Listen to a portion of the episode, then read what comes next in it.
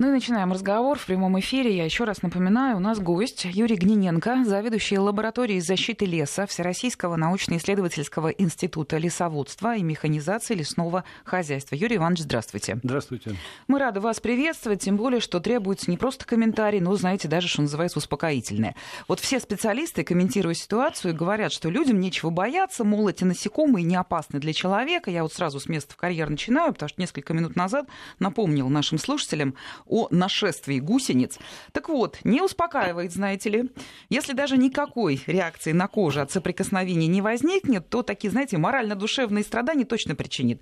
Вот достаточно посмотреть на фотографии скопления этих самых гусениц, которые приходят из э, восточных районов э, Москвы, Петербуржцы выложили в сети, и все это вошло в кадры федеральных новостей. Впечатляет. Ну, если уж такое принести домой, мне кажется, с ума домочадцы сойдут. Более того, э, о фактах нашествия гусениц сообщают британцы. Там тоже есть подобные вот атаки насекомых. Что это такое? Дайте нам сначала общее объяснение, откуда они взялись в таком количестве. Ну, это наши такие родные насекомые, они всегда живут. И вот люди, когда видят, пугаются и недоумевают. Почему? Потому что вот в их дворе первый раз. А если мы возьмем даже масштабы не России, а масштабы Москвы, то в 2016 году была такая же картина на улице Молдогуловой. В 2010 году это же самое происходило в Нижнем Новгороде. Еще раньше это происходило, э, вот лично я видел в Южно-Сахалинске. То есть это регулярно происходит иногда хватает большую территорию, иногда сравнительно малую. Но для каждого конкретного человека это действительно почти что катастрофа в район, в родном дворе, прям вот где он Вы так живет. спокойно говорите, это происходит. А что им надо гусеницам? Как вот... что, кушать? Ну хорошо, они, они же на детской площадке, Нет, на качелях, просто, лавках. Они с голоду, с голоду ходят. Они, знаете, что делают? Они едят листву. Значит, их биология такая рано весной только почки раскрываются, и из э, яйцекладок выходят эти самые гусеницы. Конечно, их гонит голод, они едят, съедают все эти листья. А поскольку они, у них такое свойство, вот они едят и тут же паутину выпускают не по какой-то причине. Они себя изолируют. Паутина для них такой, ну, место, нет, даже не место, как Декорация. Не декорация, это такой парус, который их защищает, их закрывает. Это они так думают. Они так думают может быть, не думают, но уверены просто Специально такую некую иронию в наш разговор включаю, чтобы уж очень отвратительные фотографии нашествия гусениц. Деревья, конечно, все опутаны паутиной. Вы знаете, вот очень часто вот это, которое сейчас в Москве, э, вчера я как раз был в этих местах, это ивовая паутинная моль, а есть еще и более часто вспышки ее происходят. Это черемуховая моль, она родственница. Ну, повреждает черемух. Вот каких-то вдоль рек растет черемуха. И время от времени и в Москве это бывает, и во всей, на всей территории России это бывает. Происходят такие вспышки. Численность, они тоже известны. И вот это вот мы наблюдаем. Почему вспышки происходят? Они происходят из-за того, что складываются какие-то очень благоприятные условия для моли и неблагоприятные для деревьев. Ну, например, засуха. Ну, например, чем-то дерево или несколько деревьев ослаблены. И тут эти самые вредители, конечно, воспользуются этим делом и начнут в массе размножаться. А в городах знаете, ведь город – это очень измененная среда, это, в общем, банальность, да? Но что там мы видим? Во-первых, вот я когда вчера был, там их активно склевывали скворцы потому что сейчас как раз они выводят, выкармливают потомство. Вот тут у них прямо жирненькие гусеницы, сколько хочешь, столько и набирай. Наверное, будет, стол, все скворчата, наверное, будут жирными и толстыми, и здоровенькими, и скоро вылетят из гнезда. Же они раньше скворцы были, когда... А вот... раньше-то не было таких больших гусениц, они были маленькие, где-то надо было искать. А тут они попадали, по детской площадке ходят, никаких затрат птичкам не нужно. Они тут же подошли на готовое, прямо вот оно. Угу. А гусеницы-то ходят из-за чего? И почему не опутали там и дома, и машины? Вот какая-то машина, я видел, ее, наверное, неделю назад оставили и больше не подходили. Теперь, когда подойдут, не узнают вообще, что это такое. Все окутано это все вот... паутиной, везде гусеницы ползают под ногами, ну, буквально так. Они ходят потому, что есть-то им нечего. Они съели всю листву на дереве. Куда им деваться? Они еще не накормились, им еще неделю кормиться. Они идут искать. Вот они сталкиваются с чем? Они падают на траву. Траву они пытаются есть, но она для них не корм ну, не отрава, конечно, но ничего хорошего им не делает. Рядом с ивой растет, например, ну, скажем, клен, клен или ясень. Для них это тоже не корм. Они пытаются есть, но это невкусно. Вот такие вот ситуации, как сейчас, когда большие повреждения нанесены деревьям, гусеницам есть нечего, а есть хочется, для них вызывает стрессовые такие явления, голодовой стресс. Стресс из-за того, что им приходится много ходить. Это приводит к тому, что гусеницы слабеют, у них начинают развиваться внутренние болезни всякие, потом произойдет вспышка этих болезней. Но те, которые докормились, я так думаю, что они в течение, ну, может быть, недели окуклятся. Наверное, вот потеплеет, и, наверное, окукливание быстро пойдет. После этого куколки вот в этих же паутинах будут там находиться где-то с неделю-полторы, и вылетят бабочки. Бабочки это не горностаевые. Это... Юрий Иванович, я понимаю, вы любите свою работу, свою профессию, но не могу разделить ваше любование этими процессами. Нет. Ну, Скажите, что делать? Вот, предположим, московский обычный двор, район, детская площадка, деревья, все, как вы даже говорите, машины, все в гусеницах, в паутине. Что делать-то? Ну, если говорить о том, чтобы было все эффективно, то делать надо было где-то, наверное, не позднее середины апреля когда гусеницы были еще небольшие. Тогда, так их никто не видел? Вот то-то и оно, что, конечно, люди не видят, люди ходят, смотрят под ноги.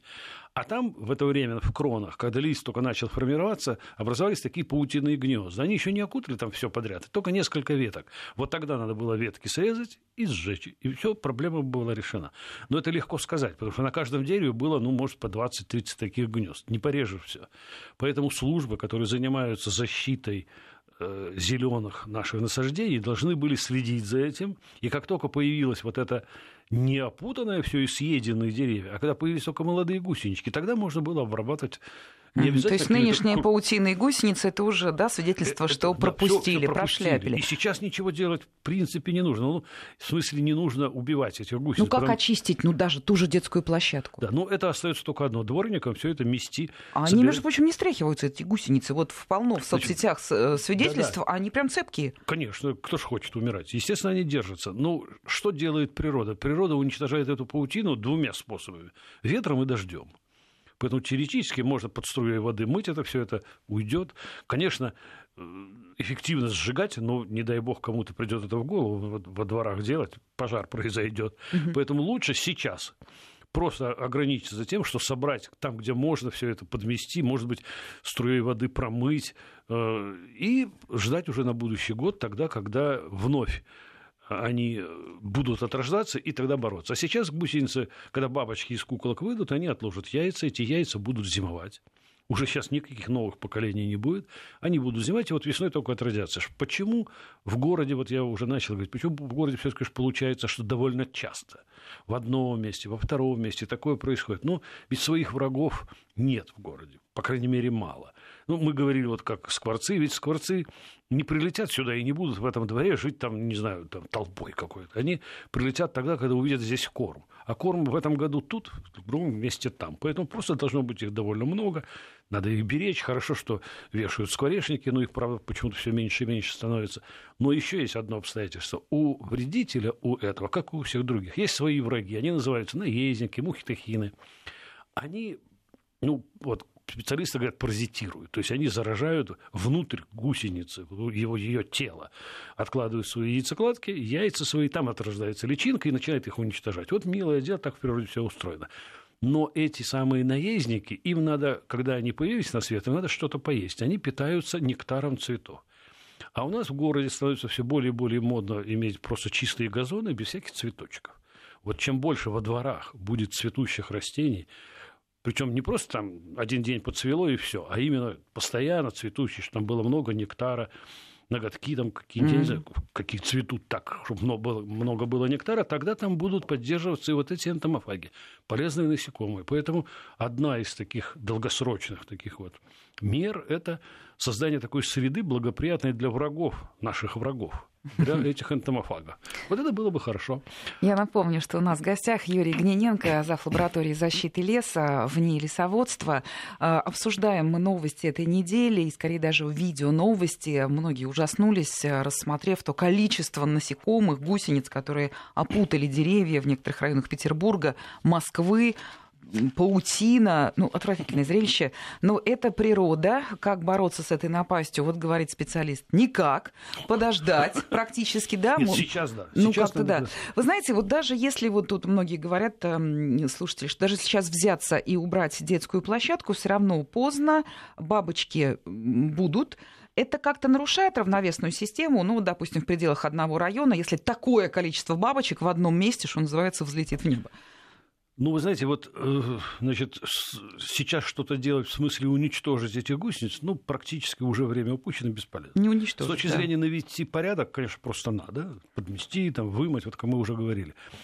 Теперь будет, я планирую, так, прогнозирую, следующее обстоятельство. Сейчас бабочки, когда полетят в середине или в конце, во второй половине июня, бабочки моли, они мелкие, такие серебристые, они, как все бабочки, полетят на свет. Бабочки любят лететь на свет. Значит, вот, в открытой форточке вечерами, ночью будут залетать тучи этих самых молей. Так, спасайся, кто это, может. Это еще будет может. один э, такой всплеск человеческой активности, что вдруг в дом там все летит. Ну, просто надо знать, что это будет. Это будет очень короткий промежуток времени, может, недели две, не больше. Но они будут активно везде лететь.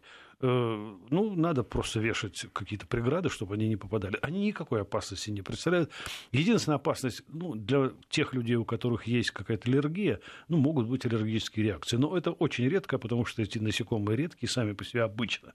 Вот я прочитал, когда сюда шел, специальное исследование, оно несколько лет назад было сделано, ну, где-то лет 15, может, назад, люди занимались, научные работники, специально изучением вот этих вредителей зеленых насаждений. Они этот вид даже не упомянули. Mm-hmm. То есть он тогда был так редок, что они его не нашли. То есть вот иногда бывает много, иногда бывает мало. И поэтому специальные должны быть службы, они вот в лесу, например, у нас есть, мы отслеживаем колебания численности вредных насекомых. В Москве, ну, я не знаю, вот, может быть, их нет. Ну, может быть, считалось, что городская среда, в принципе, агрессивна, и этого здесь не может быть. Нет, это известно, что были. Я уже говорил, что были вот в шестнадцатом году улицы Молдогулова, еще где-то были. Я думаю, сейчас можно будет найти, и не только вот где сейчас они в Гальяново, там, они могут быть и в других местах, только они в меньшей численности. И вот пока не видят люди, потому что их мало. Как только вот опять такая катастрофа произойдет, угу. то опять все люди увидят, будут очень беспокоиться. А люди же как считают? Вот если я лично не сталкивался, значит, этого никогда не было. На самом-то деле это заблуждение, потому что наша страна такая большая, что всегда где-нибудь что-нибудь, что-нибудь да, да, есть. Да есть да. Юрий Иванович, ну вот на самом деле я уже уяснила, что в принципе все это в любом случае временное явление. Надо подождать, и природа, что называется, перевернет страничку. Но э, в городе, что называется, каждое дерево на счету. Это не лес. Вот после всего этого этого. Дерево погублено после этой паутины фантастической, космической. Да, вот люди как раз вот это очень часто спрашивают. Я даже уже слышал, что есть такие э, призывы немедленно все это вырубить и посадить немедленно новое. Вот этого делать нельзя. Это неправильно, во-первых, потому что дерево, конечно, ослабло. Разумеется, вот тоже слышал я уже высказывание, что ничего страшного, деревья все, значит, перенесут. Конечно, перенесут. И такое сильное даже повреждение в течение одного сезона переживут лиственные деревья. Но они будут ослаблены, вне всякого сомнения. Вот я бы, наверное, сейчас нашим службам, которые занимаются озеленительными посадками, в тех местах, где вредитель повредил, надо подождать, когда листья начнут восстанавливаться, и тогда деревья поддержать, удобрить как-то, дать какие-то, ну, может быть, если будет сухо, немножечко полить, там, то есть создать им более благоприятные условия. Обрабатывать какой-нибудь полезной химией надо? Но сейчас химия, только я и говорю, вот это то, что касается удобрений. С точки зрения вот борьбы с гусеницами, сейчас делать ничего не надо. Тоже уже, я недавно, вчера, что ли, прочитал в газете в одной, что уже готовы там пестициды применить. Сейчас это не нужно делать. Во-первых, понимаете, когда применяешь пестицид, ведь гусеница должна его съесть. Значит, он должен куда-то лечь на лист, а листа нет. Ну, его, куда мы насыпем? На детскую площадку, вот на голые угу. ветки. Ну, Они я понимаю, да, к чему вы ведете. Поэтому да. это совершенно не нужно делать. Угу. Даже будет вредно. А вот э, уже на будущий год надо готовиться. Причем готовиться надо не здесь, а и вокруг обработать. Потому что ведь мы же не знаем, куда эти бабочки полетят. Кроме того, что они полетят в квартиру, они же полетят и в другие где-то там, угу. где растут подходящие деревья. Они будут откладывать яйца, и там весной вдруг неожиданно опять появится. Вот это вот очень нехорошо. Надо готовиться к тому, что на будущий год обработать те кормовые породы, в данном случае у нас ива, где растет ива, и там сделать такие обработки. Вот мы вчера, когда были в этих местах в Гальяново, там местные жители говорили, что вот раньше они помнят, как что-то обрабатывают, сейчас давно не обрабатывают. Ну, зависит не от того, что раньше и что сейчас, а зависит от того, надо ли или не надо. Вот если надо, то я еще раз хочу подчеркнуть, что с, этой, с этим вредителем надо проводить обработки. Ну, самое раннее – это где-нибудь в середине апреля, когда лист, ну, зависит, опять же, от года. Один год теплый, другой год угу. прохладнее. Вот этот год очень рано. Если мы, ну, говорил... в сумме фактов, да, и сезон, и год. Да, и... да, все, все надо, за этим надо следить. Специалист, если следит, он видит, что происходит, и соответствующим образом даст своевременные рекомендации. Да. И их надо, конечно, выполнять. Давайте сейчас прервемся, слушаем новости. Я напомню, у нас в студии Юрий Гниненко, заведующий лабораторией защиты леса в НИИ лесоводства. Ну, мы вот уже, собственно, продолжаем разговор. И напомню, что на студии Юрий Гниненко, заведующий лабораторией защиты леса Всероссийского научно-исследовательского института лесоводства и механизации лесного хозяйства. Мы пригласили наш специалиста в гости для того, чтобы он прокомментировал вот те события и те видеокадры, которые запланили интернет, и многих повергли ну, просто состояние ужаса. Нашествие гусениц и факты эти в московских районах, в Петербурге, в Великобритании. Вот мы уже проговорили первую часть интервью. Вот, ну что ж, Юрий Иванович подтверждает, это не опасно для человека, если он вдруг вступил в контакт с этой гусеницей, так получилось. А вот я бы сказал, вляпался в эту, в эту, в паутину, в эту гусеницу. Отвратительное зрелище. Вот, Юрий Иванович, а получается, что все таки как, как, какими бы, ну, в общем, безобидными они не были, а вы говорите, что даже дерево, опутанное этой паутиной, в принципе, имеет все шансы устоять и выжить, то все равно, как ни крути, это вредители. Уж я открою секрет. Вот сейчас в перерыве вы мне даже успели рассказать, что такое дерево, как самшит, практически исчезло. Съели? Да, но это, конечно, вредители, потому их и так и называют. Они, конечно, не знают, что они вредители, это только мы так знаем. Они все живут, едят, просто их время от времени становится очень много, и тогда они вот э, наносят такой ущерб. Это наши родные аборигены, которые здесь живут всегда. Таких очень много видов. Но мы в последнее время сталкиваемся и с тем, что к нам приходят, приходят другие, которых у нас не было. Вот в Москве, не секрет, это все знают, э, конский каштан, который красиво цветет, его довольно много в озеленении. А, вот такими свечками вверх, да, да, да. очень красиво дерево. Вот. Э, совсем недавно, ну, даже не с исторической точки зрения, а просто вообще недавно, где-то в пятом году в Москве появился новый вредитель, который пришел к нам с Балкан, это называется ахридский минер. Он минирует его. Сейчас, когда вы видите Сейчас пока не видите. А вот где-то со второй половины лета вдруг начнут такие рыжие какие-то пятна на этих листьях каштана, а в некоторых местах потом не найдете вообще зеленого на листе. Все будет съедено этим минером. Это пришлец, который к нам пришел, он для нас чуждый, называется инвазивный организм. И таких очень много. Даже, опять же, говорю... Так, подождите, вы говорите в середине лета, а сейчас еще только начало. Можно спасти каштаны? Ну, спасти-то можно, но э, это должно быть запланированная работа. Я просто не знаю, озеленение планирует или не планирует эти работы. Озеленительные вот конторы. Ну, да, да, да. Но тогда, когда много их, тогда уже опять же поздно. Вот вы знаете, с каштановым этим минером ахридским очень эффективно, своевременно как только начинается листопад, убирать листья, потому что в листьях зимует эта куколка. Если мы будем их убирать, вот я, например, когда занимался этим делом несколько лет назад, мы обследовали, и меньше всего было на ВДНХ, потому что на ВДНХ все там подметают, там никаких листочков нет. А там, где во дворах листья не убирают, уже где-то с конца июня, ну даже не с конца, а с середины июня начинается развиваться вот это дело. Конечно, лучше убрать, чем химичить, это естественно. Угу. Поэтому вот весь такой комплекс работ должен выполняться. До конца договорить про цепочку, убрать и выбросить или убрать и сжечь? Убрать лучше сжечь но можно просто выбросить где-то, чтобы они закомпостировались, там, чтобы угу. они погибли, залить чем-то в конце концов. То есть лист убранный надо уничтожить, это естественно. Угу. Потом у нас белая акация, ну совсем мало ее, да, и несмотря на это, к нам пришло несколько белоакациевых вредителей из Америки, которые повреждают нам теперь белую акацию. Они не наносят такой большой видимый, по крайней мере, ущерб, но они есть, и они приносят.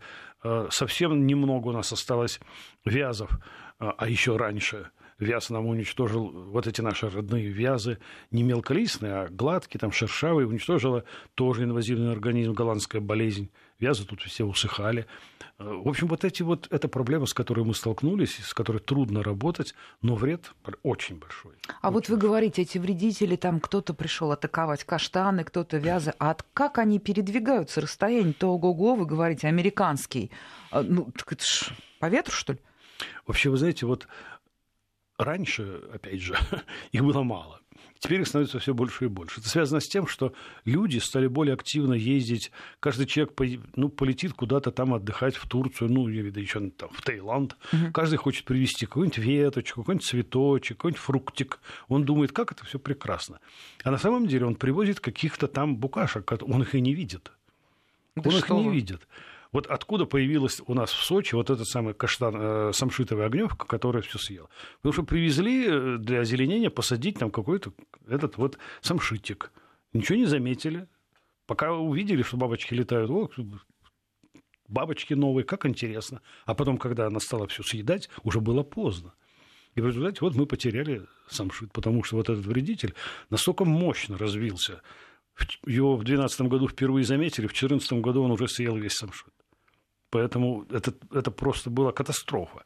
И э, вот, это, вот эта сторона защиты растений от вредителей, она очень серьезна. Сейчас э, на слуху у всех специалистов эта ситуация с мраморным клопом, когда мраморный клоп пришел, и теперь э, и у нас в районе Сочи, уже дошел он до Краснодара, он повреждает все плодовые, повреждает э, э, многие овощи, повреждает древесные растения, все высасывает. Он не высасывает до конца, но он вредит. Вот э, Абхазия в прошлом году, по официальным данным Абхазии, потеряла 50% урожая мандаринов из-за того, что все было испорчено. Этот самый клоп, даже если он не съест, а, например, в, винограде... в винодельческих районах при сборе урожая одна особь клопа попадет в тонну винограда, все, это выбраковка винной продукции, потому что он так воняет, что будет испорчено вино. Юрий Иванович, а сами они, вот эти вот клопы, гусеницы, бабочки, вот как вид насекомых, они мутируют, становятся более крепкими, если с ними хоть как-то борются же? Они отвечают? Вообще, вы знаете, э, сама по себе их жизнь нормальная. Они там больше, их меньше становится, это дело другое. Вот когда на них начинают воздействовать, то уже есть это совершенно банальный факт. Э, образуются очень быстро устойчивые к ядам особи. И э, вот если мы начнем, предположим, с каким-то вредителем, не имеет значения в Москве или где-то в лесу, мы начнем один год, второй год, третий год, четвертый год одним и тем же препаратом работать, то очень быстро сформируется устойчивость. Она формируется совершенно элементарно.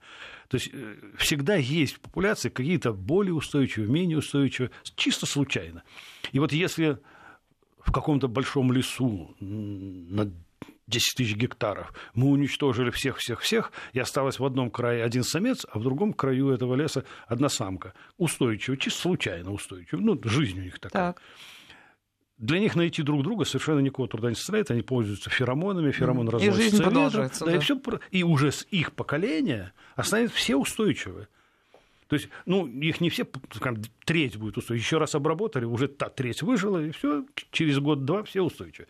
Поэтому э, практики защиты растений знают, что так делать нельзя. И поэтому всегда есть набор препаратов, когда их чередуют, чтобы не было устойчивости. То есть это целенаправленная работа. Вот это вот, да, проблема.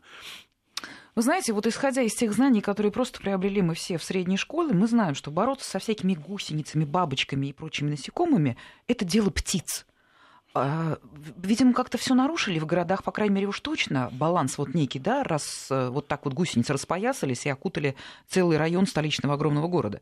Вообще, вы знаете, в школе, да, говорят, что птицы самые важные. На самом деле птицы, да, играют свою роль, но они не могут регулировать. Они э, не специалисты узкие. Они тут поклевали, там поклевали, кончили клевать, улетели в другое место э, регулируют этих вредных насекомых, так называемые паразитические насекомые, паразитоиды, которые есть не специализированные, а есть специализированные. Вот специализированные те, которые только этот вид или там родственник какой-то еще один повреждают. Таких у каждого вредителя есть свой враг. То такой. есть в природе противодействие в природе существует? Все есть, да, все есть.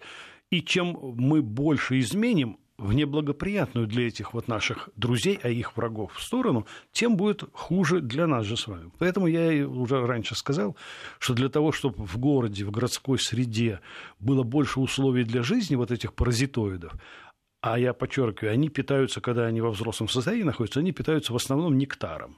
То есть чем больше цветущих нектароносов в городе, тем лучше.